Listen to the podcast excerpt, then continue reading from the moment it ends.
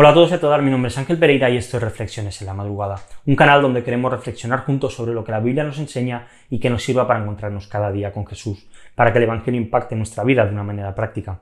Y hoy vamos a hacerlo a través del capítulo número 20 de Job. Creo que, que podemos estar de acuerdo en que el mayor ídolo que hay en nuestros tiempos y que nosotros tenemos somos nosotros mismos. Todos nos queremos, todos nos preocupamos por nosotros, todos intentamos satisfacer nuestras necesidades y buscamos por todos los medios conseguir ser felices. Es el fin de cualquier persona conseguir la felicidad. Y por norma esta felicidad se intenta conseguir por medio del trabajo duro, de ahorrar dinero, de acumular bienes, de tener propiedades, de tener cosas las cuales puedan llenarnos y puedan satisfacernos.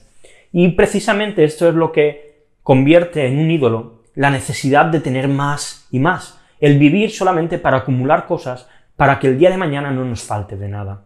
Y creo que no es difícil caer en el amor al dinero.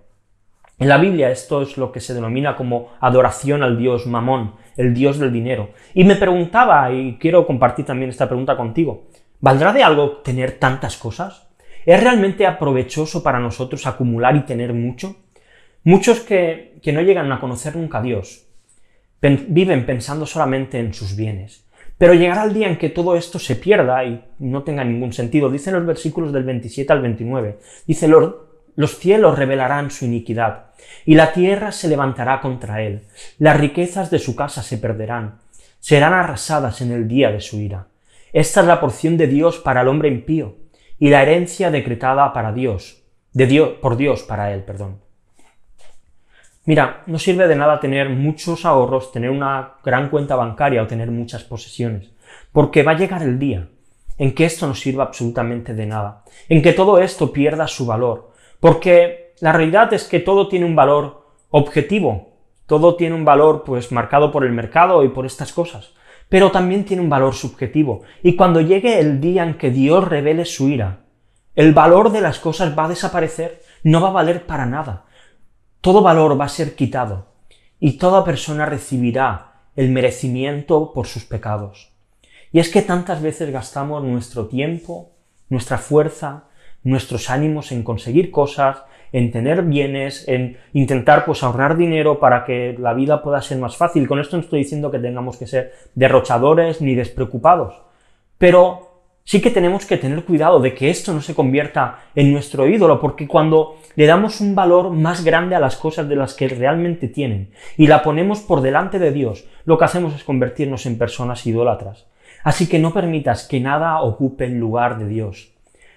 No permitas que ninguna cosa se ponga en el sitio que Dios tiene que estar. No permitas que tu trabajo ocupe ese lugar, que tu familia ocupe ese lugar, que la iglesia ocupe ese lugar, que tu ministerio ocupe ese lugar sino que vive cerca de Dios, que Él sea tu primera cosa en la vida. Y busca personas que vivan de esta manera, porque esto te va a ayudar a que esto sea así.